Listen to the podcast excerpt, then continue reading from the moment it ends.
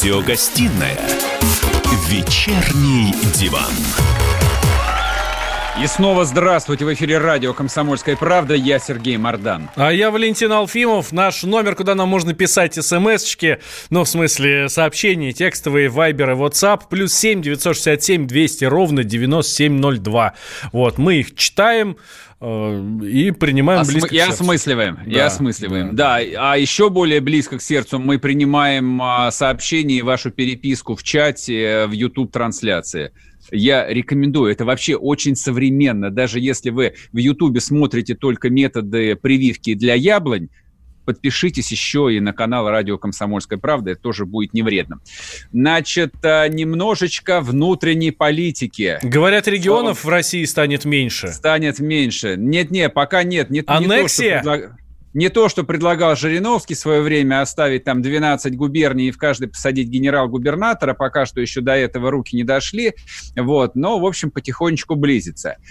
А, объявили в Государственной Думе, да, точнее, не в какой Государственной Думе, на самом деле глава Архангельской области и НАУ, НАУ это что? Это, расшифруй мне, пожалуйста, как это расшифровывается? Я вижу НАУ. Ненецкий автономный Не- округ. не- а, Ненецкий, Ненецкий. Да. И Ненецкий автономный округ подписали меморандум об объединении. Вы прикиньте, какая будет экономия. Так было два губернатора, останется один. Так было там а, всех министров по два, останется по одному. И плюс а, нет расходов на дополнительную ненецкую резиденцию. И, наконец, а, старинный русский город Архангельск получит хоть каких-нибудь нефтяных денег, ну, соответственно, которые добываются в этом, в этом уже бывшем а, Ненецком автономном округе. Вот заживут. Сразу в Шиесе там в два раза лучше свалку отстроят. Я надеюсь, хотя бы километров 10 асфальтовых дорог там для начала а, там проложат и поставят. Правильно, а, от города до дачи губернатора. И штук 30 фонарей тоже не помешало бы. На Значит, той же а, дороге. Ну что это, ну невозможно. Но это же не Навальный лайф какой-то, это радио «Комсомольская правда». Мы же это, мы же провластная радиостанция вроде бы как, а ты упражняешься. Смотрите, значит, это на самом деле достаточно... а, в прошлом была многократно испытанная схема. Значит, да, насколько там мне не изменяет память, с 2003 по 2007 год в России а, было несколько крупных слияний. Там а, был ликвидирован Коми-Пермяцкий автономный округ, а, Таймырский и Венкийский автономные округа, Корякский автономный округ и даже Усть-Ордынский, Бурятский автономный округ. Мгм. Я, я даже забыл, что такие автономные округа были.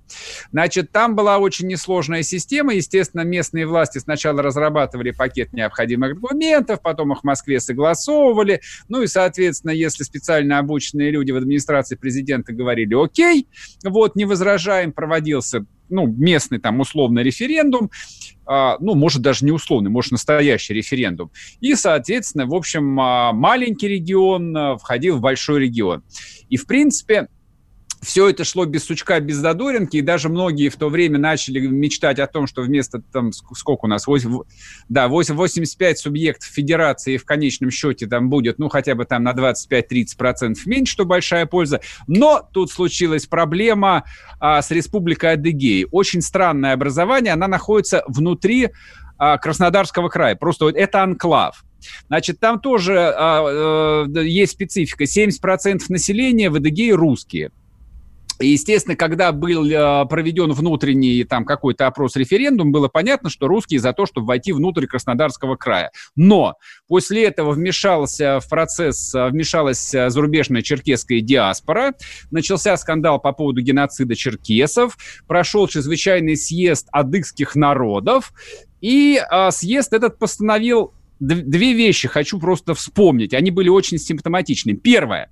В случае проведения референдума коренное население отказывается принимать в нем участие и признавать его результаты. А если референдум об изменении статуса республики когда-нибудь и состоится, то участвовать в нем будут только представители коренного народа, то есть адыги. Вот на этом процесс укрупнения национальных, так сказать, анклавов, он временно затормозился. Но Да. сейчас, может быть, пойдет опять. Так, Сереж, у нас на связи Евгений Минченко, политолог, президент коммуникационного холдинга Минченко Консалтинг. Евгений Николаевич, здравствуйте.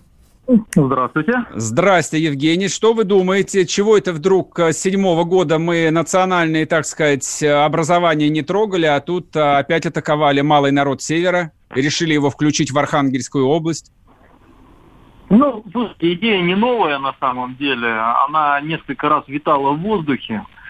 А, единственным ограничителем было то, что подавляющее большинство объединений, которые происходили до этого, это было включение дотационного маленького региона в состав более богатого региона. Единственным исключением был Одинский Бурятский автономный округ, который по бюджетной обеспеченности был получше, чем Читинская область, которая его присоединяли при объединении в Забайкальский край. Вот. Ну и, соответственно, есть, конечно, точнее, были опасения, которые, видимо, сейчас исчезли, что население более э, бюджетно обеспеченного региона не захочет э, растворяться э, в регионе менее богатом. Ну, видимо, сейчас решили, что эта проблема каким-то образом будет решена, ну и э, для предвыборной повестки тоже, в общем-то, история неплохая. Скажите, вот я, на, насколько посмотрел там по статистике, в Ненецком автономном округе, по-моему, население э, там сильно меньше 100 тысяч человек. И я так понимаю, угу. у нас не один такой автономный анклав еще остался, а нельзя их просто вот директивно взять и отменить? Ну, по Конституции нельзя. Есть а без Конституции? Такой он... Конституцию меняют. Конституцию сром меняем, ну... можно и как бы пересмотреть, там, а, упростить, так сказать, оптимизировать, как медицину же а, Слушайте, оптимизировали. Ну, Владимир Вольфович Жириновский как-то уже э, сказал, что надо вообще отменить национальные субъекты федерации. Это вот, было давно, это он был еще молодой и резвый, а сейчас ну, он как-то тоже так поспокойнее стал. Это идеи, более того, э, идея об укрупнении субъектов федерации, она, в общем-то, давно э, витает в воздухе. Э, там, скажем, люди, которые вокруг Кудрина регулярно эту тему продвигают, что вообще надо было бы уменьшить количество субъектов, сделать их более самодостаточными. Но насколько сейчас удачные сказать очень сложно, да, когда люди озабочены своим выживанием. Поэтому я думаю, что здесь две проблемы. Проблема первая – это насколько это реально а, повысит эффективность управления. И проблема вторая, ну, собственно, техническая, каким образом убедить людей проголосовать. Но, в принципе, мы видим, что э, до сего времени пять раз уже проходили референдумы об объединении и, в общем-то, во всех пяти случаях это достаточно успешно для власти.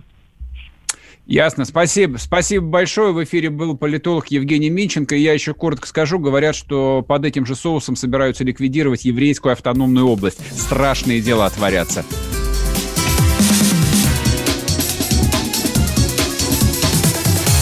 Вечерний диван. Как дела, Россия? Ватсап-страна! Это то, что обсуждается и то, что волнует. Это ваши сообщения в прямом эфире, в том числе и голосовые. Каждый будний день с 11 до 15 часов с Михаилом Антоновым. Эфир открыт для всех. Включайтесь. Радио «Комсомольская правда». Радио про настоящее.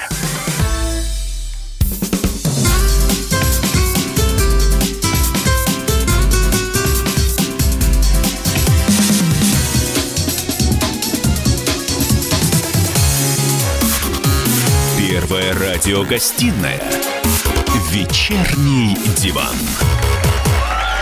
И снова здравствуйте в эфире радио «Комсомольская правда». Я Сергей Мордан. А я Валентин Алфимов. Здравствуйте, друзья.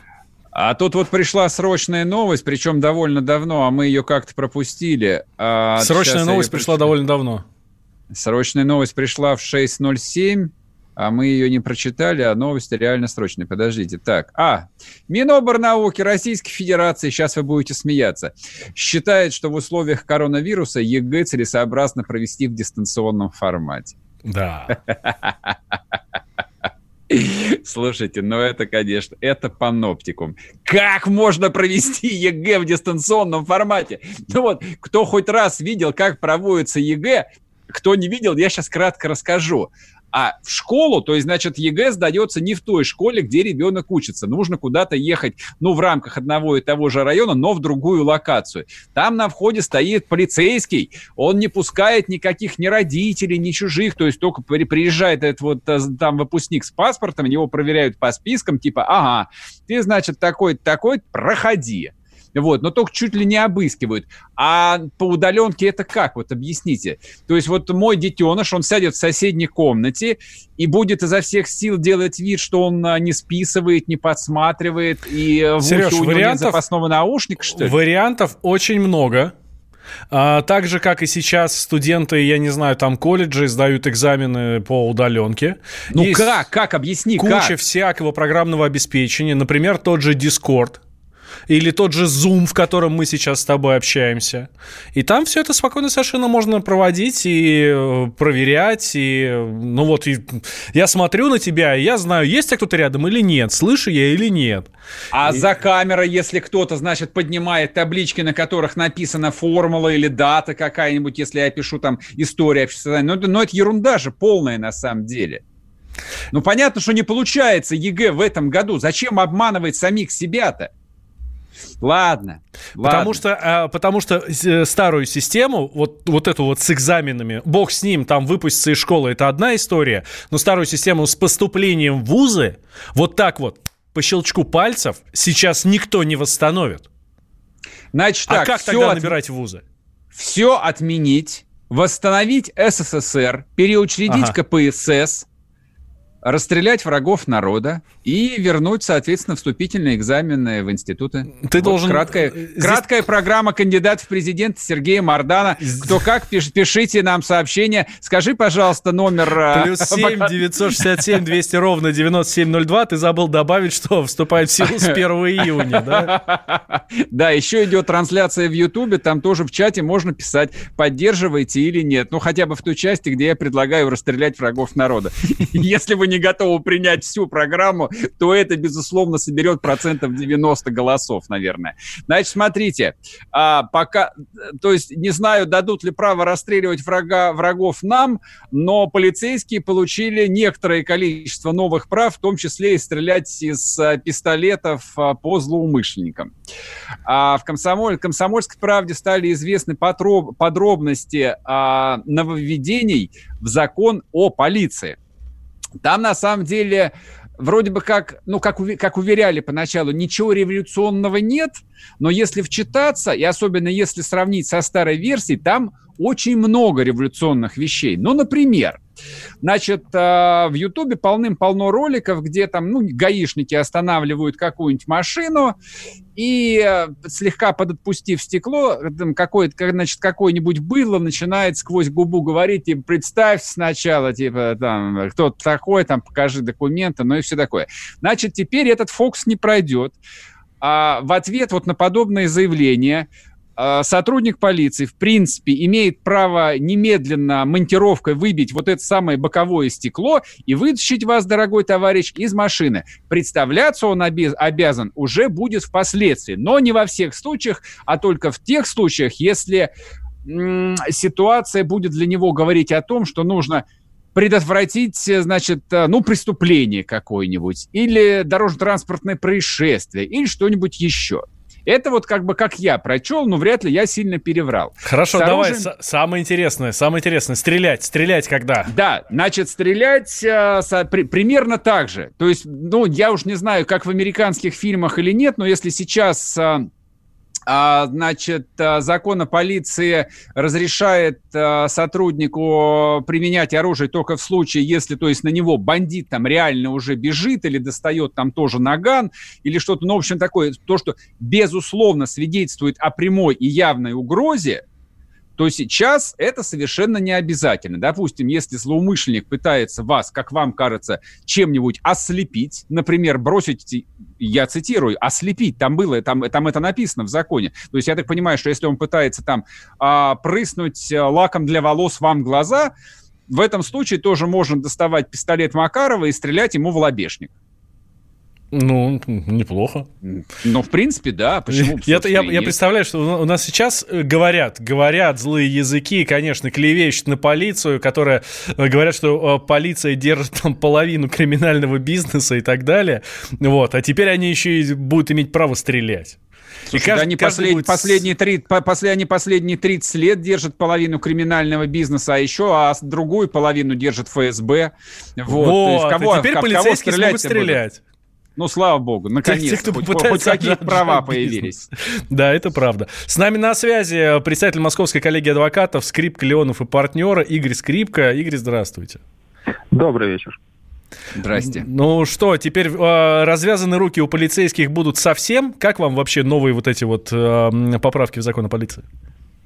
Ну, поправки крайне странные, скажем так, действующие, именно на практике действующей нашей судебной системы. Я боюсь, что, внося такие поправки, нужно учитывать и одну простую вещь. Если полиции разрешат стрелять на поражение при любых малейших подозрениях э, угрозы жизни полицейскому, то э, насколько агрессивно начнут действовать сами преступники, действительные преступники, которые готовы причинить э, вред э, здоровью полицейского. То есть здесь же система какая? Если мы точно знаем, что полицейский может начать стрелять, как только увидит в руках дубину, значит, наверное, лучше всего преступнику носить с собой сразу револьвер и стрелять на поражение. Это действительно так и есть. И я думаю, что э, основное что должно быть представлено при рассмотрении данного законопроекта, это статистика того, насколько действительно полицейским необходимо было в прошлом, за последние годы применение э, вот такое оружие, которое привело, например, к тому, что полицейские погибли или получили тяжелые травмы. То есть насколько это распространенная практика со стороны преступников нападать на полицейских. А есть, думаю, есть, практика... другая, э, есть другое мнение. Преступник, который будет знать, что полицейский в любой момент может открыть огонь, он просто не полезет на рожон. Ну, если уж преступника загнали в угол, мы же говорим о том, что полицейский вдруг решил проверить документы или что-то еще, например, у какого-то, не знаю, нелегала, за которым числится несколько преступлений. Скорее всего, наоборот, он полезет как раз-таки от безысходности в карман за пистолетом, чем э, э, решит не лезть на рожон. Это какой-то мелкий хулиган, который перешел дорогу в неположенном месте или, может, там с кем-то матом там пообщался. Ну, таких, в общем-то, как бы и стрелять изначально нет никакого смысла. Раз уж мы говорим говорим о применении оружия, то мы говорим о, о крайних ситуациях, когда есть настоящий преступник, который готов причинить вред здоровью жизни полицейского. То есть теперь он не будет размахивать ножом в метре от лица полицейского, чтобы напугать, а сразу полезет за наганом, как говорится. Смотри, там... я, я прошу прощения, я просто хочу напомнить историю недельной давности, случившуюся в московском метро на станции метро Савеловская. Там, а, ну, я так понимаю, что сотрудник полиции на метрополитене подошел проверить документы у мирного прохожего. Вот, прохожий а, не стал терять времени, а нанес ему два удара ножом. Ну, слава богу, там сотрудник остался жив, но это то, что происходит практически там постоянно в криминальной хронике, это встречается вот выше крыши. То есть кто хочет убить, тот всегда убьет. Mm-hmm. Согласен, но опять же, это вопрос э, подготовки тех же полицейских, которые работают. Я вот лично, например, наблюдал полицейских в Германии, когда э, они общались с мужчиной такого бомжеватого вида, пытались выяснить, что происходит, почему он ночью на вокзале и так далее. Они очень четко держали расстояние в два-три шага от этого человека. Когда он пытался просто даже шатнуться в их сторону, они отходили сразу в разные стороны, также держали расстояние. То есть люди работают в парах, люди знают, как э, не позволить себя скажем так, на себя напасть, но в то же время они всегда готовы применить оружие, что происходит крайне и крайне редко. Поэтому тут слишком много вопросов. И к нашей судебной системе, как она будет рассматривать ответственность полицейского, который переусердствовал и выстрелил на поражение, а, как будут действовать сами преступники, которые готовы нападать на полицейского. Ну и, опять же, вопрос высоких моральных качеств самого полицейского. А вот как раз про ответственность полицейского еще одним новшеством предлагается установить норму, которая гласит, полицейский, цитата, не подлежит преследованию за действия, совершенные при выполнении обязанностей, возложенных на полицию. То есть полицейский всегда всегда прав. Вот это самая опасная часть этого законопроекта, потому что полицейскому даже не нужно будет думать о том, что, может, я переусердствовал, и, может быть, здесь все-таки не стоит лезть за пистолетом в карман. Да, спасибо и, большое. И все, они, и все онемели, и у каждого в голове мелькают там десятки кадров из американских фильмов, где, в общем, а, то тебе что-то показалось. Да, где ты, ты, тебя и ты уже можешь стрелять в темноту. А остановил гаишник на дороге, ты выходишь, тебя пристрелили, просто что ты вышел. Не знал, что не надо выходить, и все. Ну, да. Там, там замечательная вещь, на самом деле. Там вот помимо стрельбы, там теперь э, сотрудник полиции имеет право вскрывать машину, в том числе mm-hmm. даже если сидит и владелец этой машины. То есть он обязан будет предупредить, что у него есть основания вскрыть вашу машину, а вам придется сказать, ну окей, хорошо, давайте вперед. Вернемся после перерыва, не уходите.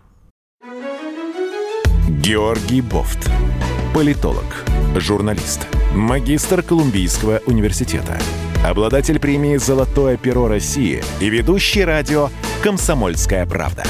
Авторскую программу Георгия Георгиевича «Бофт знает». Слушайте каждый четверг в 17.00 по московскому времени. А что такое деньги по сравнению с большой геополитикой? Мы денег тут не считаем.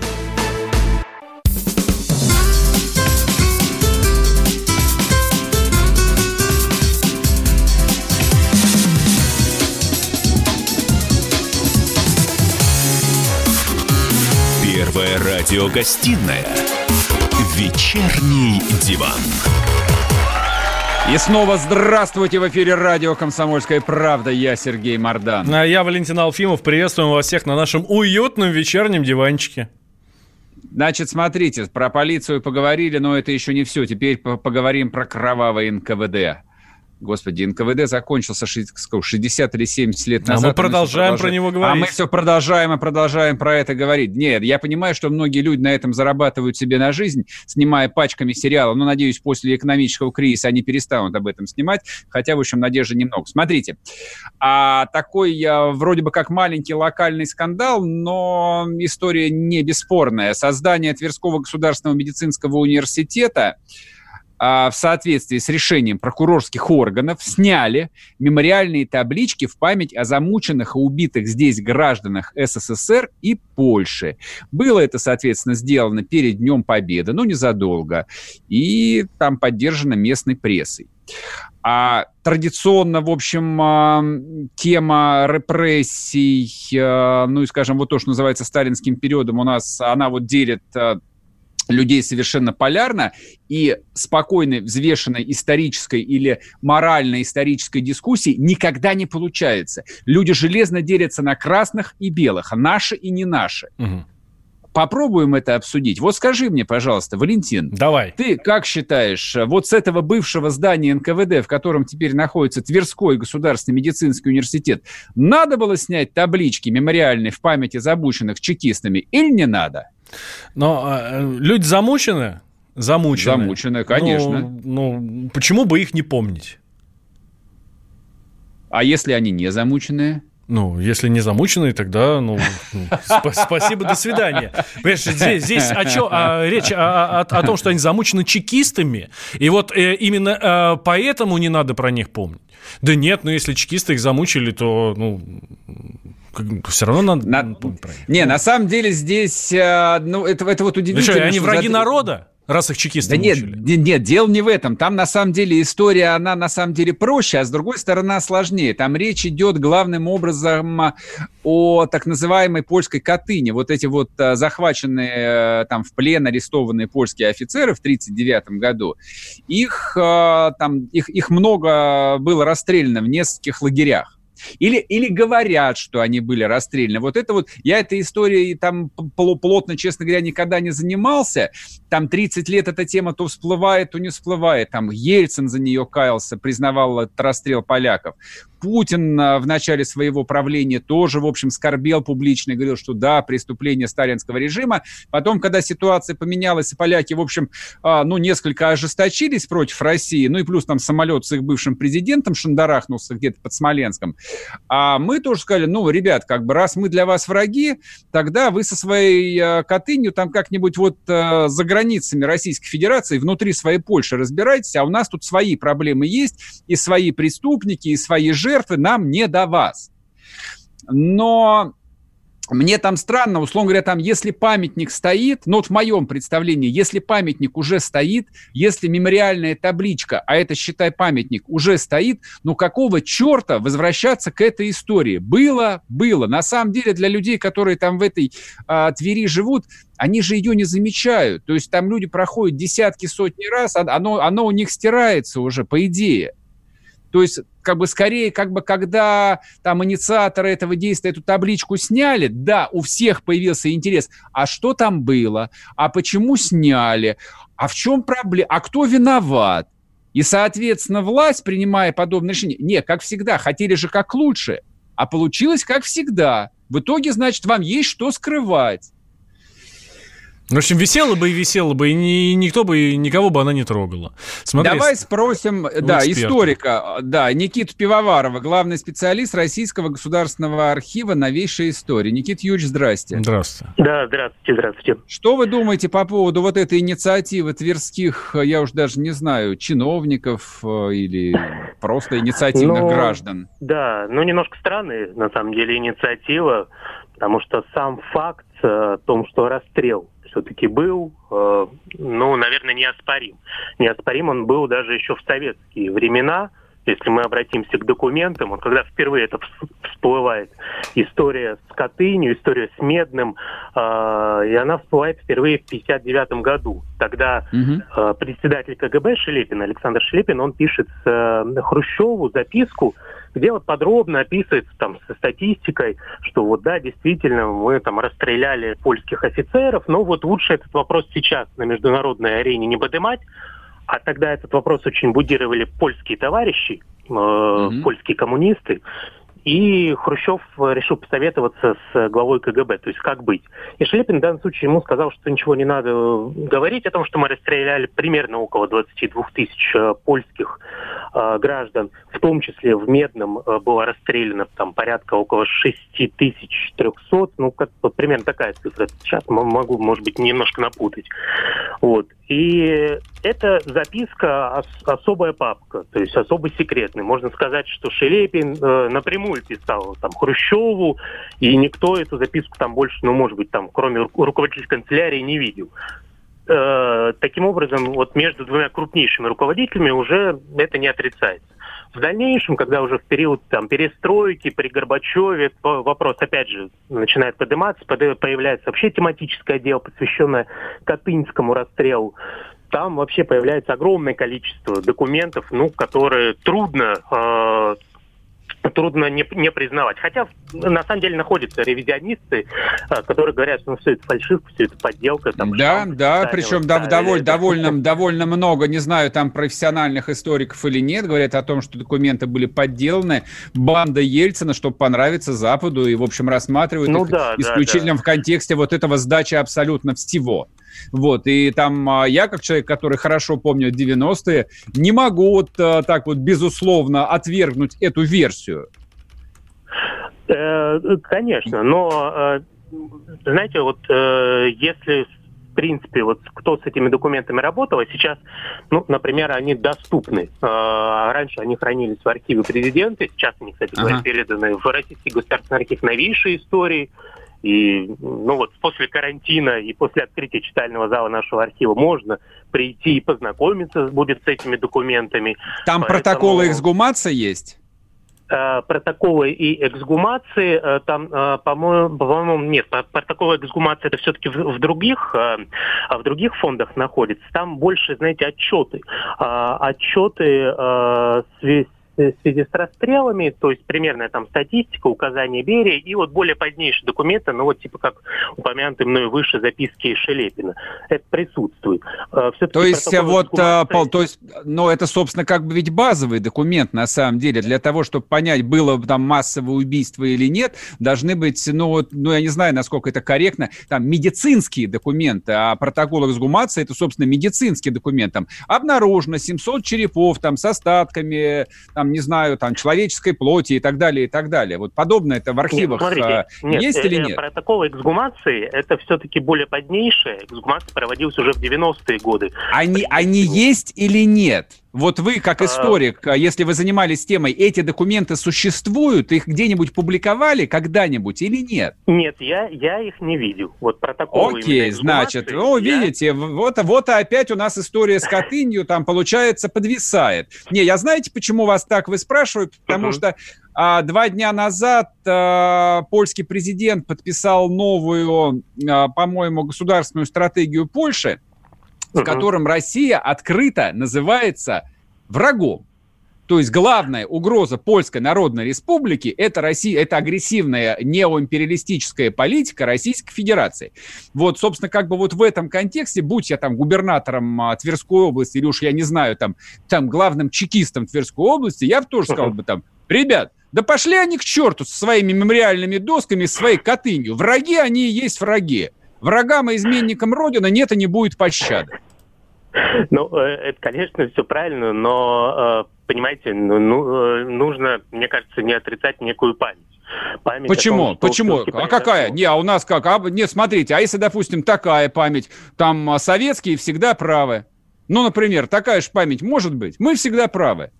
Но ну, поляки ну, же особо ну, там не каются за, за замученных красноармейцев почему невозможно говорить а, а, э, не о том, что кто прав, там поль, э, польская сторона права, советская, российская сторона права, а говорить о, о том, что, что было на самом деле, как было на самом деле. И предоставить в данном случае это слово экспертам, историкам, э, тем, кто криминалистам, тем, кто занимается эксгумацией, да, вот им сказать, как было на самом деле. Вот историки на основании документов э, могут утверждать, что да, Катынь была, да, Медная было.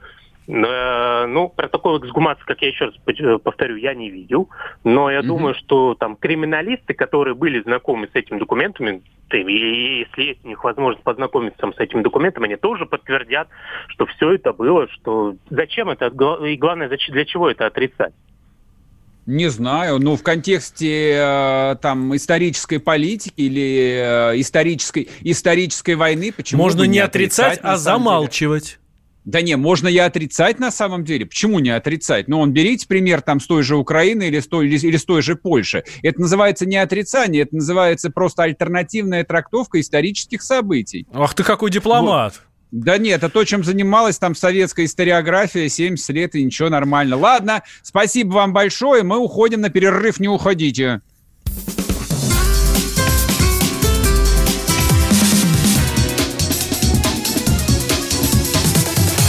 Вечерний диван. А у вас нет такого ощущения, что на нас идет цунами? Рушится рубль, рушится экономика. Сегодня последние новости, просто страшно смотреть. Я не исключаю самые дикие варианты. Ну, например... Наша гениальная, в кавычках, Госдума наплевала на указания президента. Проснулись от того, что вломились в дверь, забрали оружие. Начали проклинать заново мужчин. Там уголовных дел море, газеты все трещали. Но он же в Госдуме, что вы удивляетесь? Вылилось это всеобщий хайп. Человек против бюрократии. Программа Владимира Варсовина. Гражданская оборона. На радио «Комсомольская правда». Каждый вторник в 5 вечера по Москве.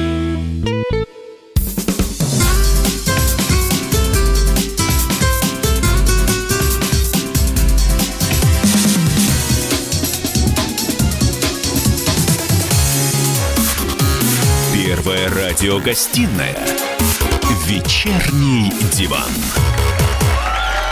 И снова здравствуйте в эфире радио «Комсомольская правда». Я Сергей Мордан. Ну, я Валентин Алфимов. Давайте про голосование поговорим.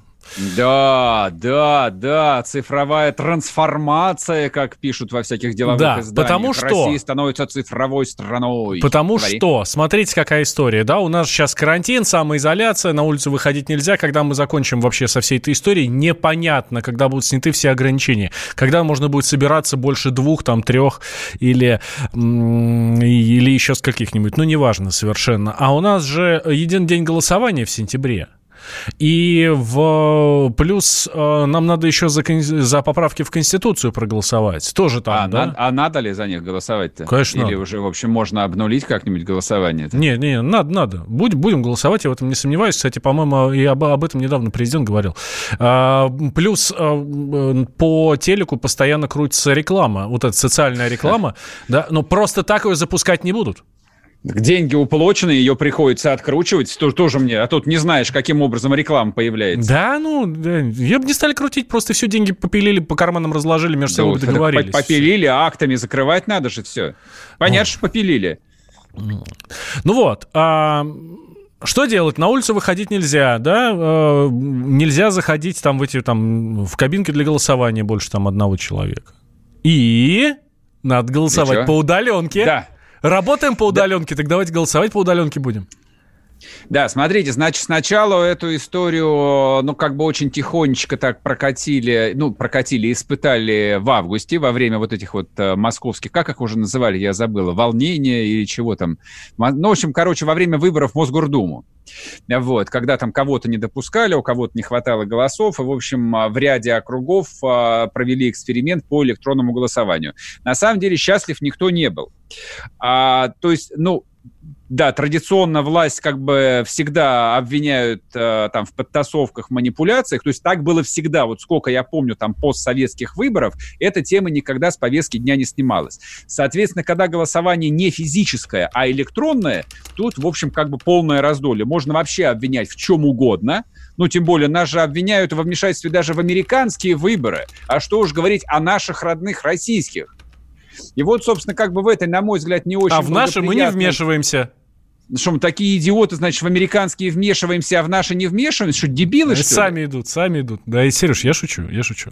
Слушай, у нас, э, у нас эксперт на связи, заместитель председателя Центральной избирательной комиссии Российской Федерации Николай Булаев. Николай Иванович, здравствуйте. Добрый Здрасте. вечер.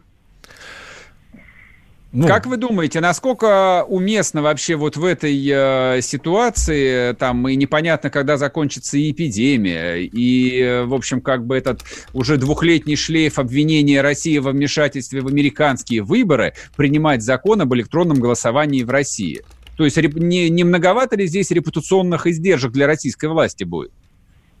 Да вы знаете, о дистанционном голосовании говорят уже не первый год. И э, эксперимент, о котором вы сейчас в эфире говорили, в Москве, он ведь был задолго до э, пандемии. Поэтому говорить о том, что это вот все делается под сегодняшний день, ну, по крайней мере, не смешно.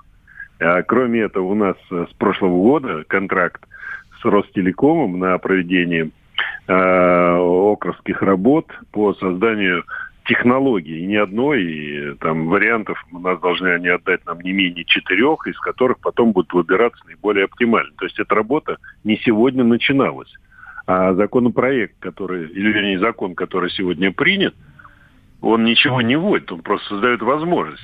Да, если вы готовы, если у вас есть э, техническая готовность, то, пожалуйста, вы можете организовать дистанционное голосование, если люди пойдут к вам. А в чем необходимость этого электронного голосования?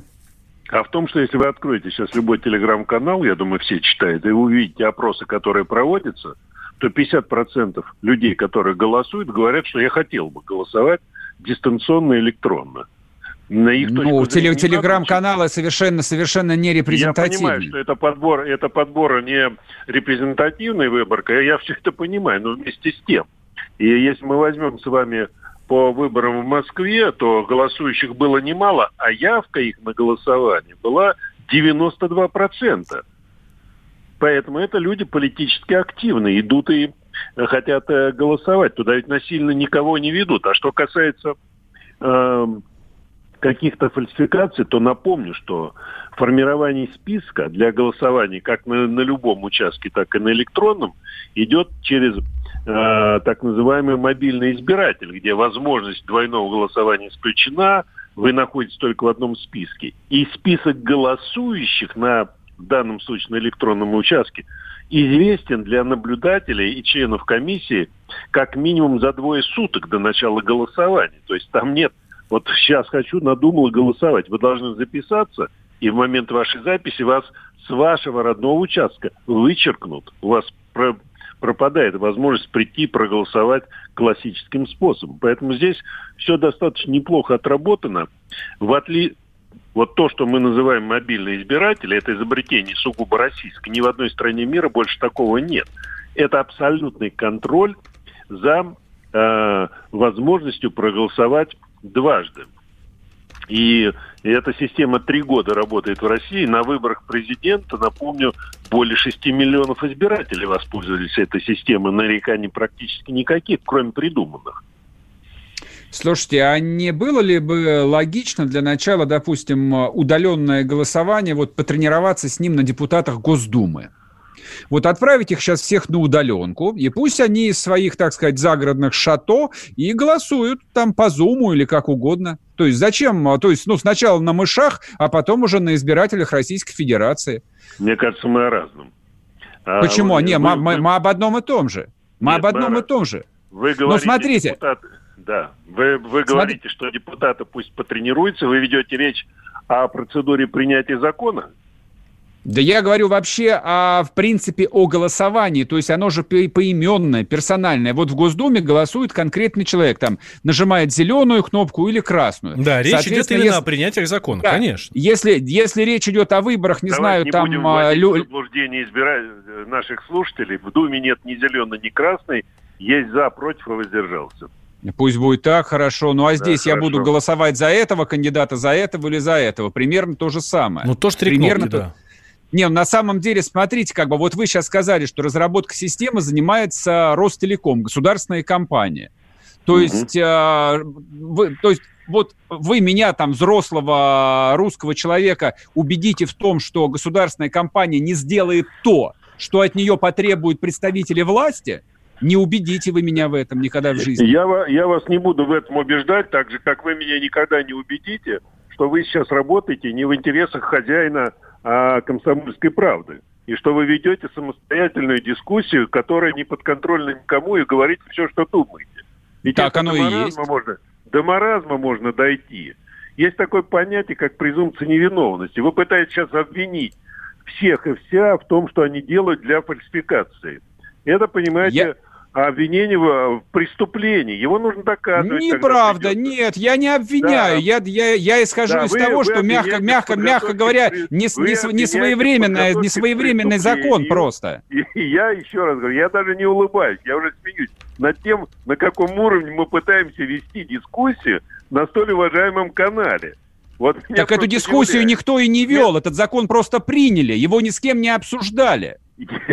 С кем его нужно обсуждать? Есть процедура. С избирателями российской...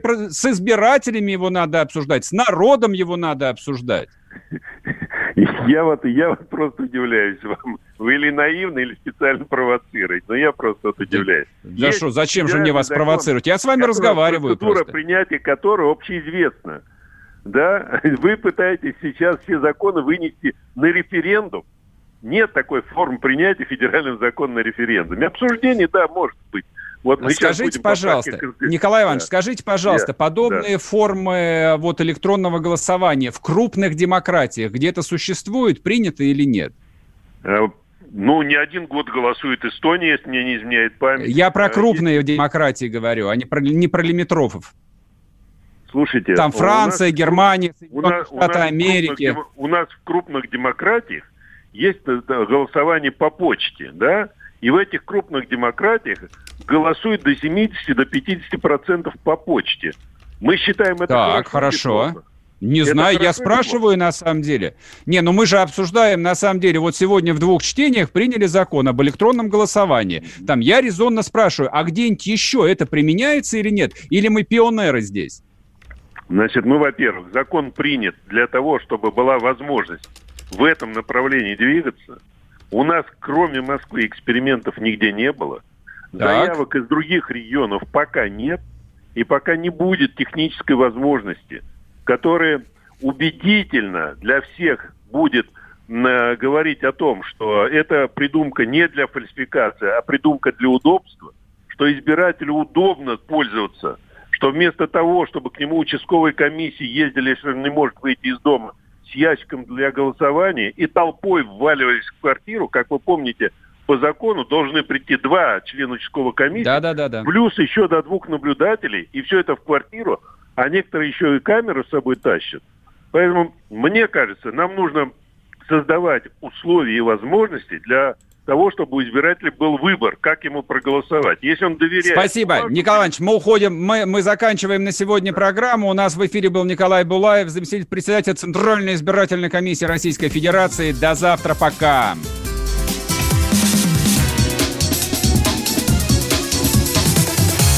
Вечерний диван. Давным-давно в далекой-далекой галактике Я просыпаюсь Ein, zwei, Polizei. Дружка моя, я по тебе скучаю. И Сережа тоже. Мы с первого класса вместе. Тетя Ася приехала! А также шумелки, пыхтелки и сопелки.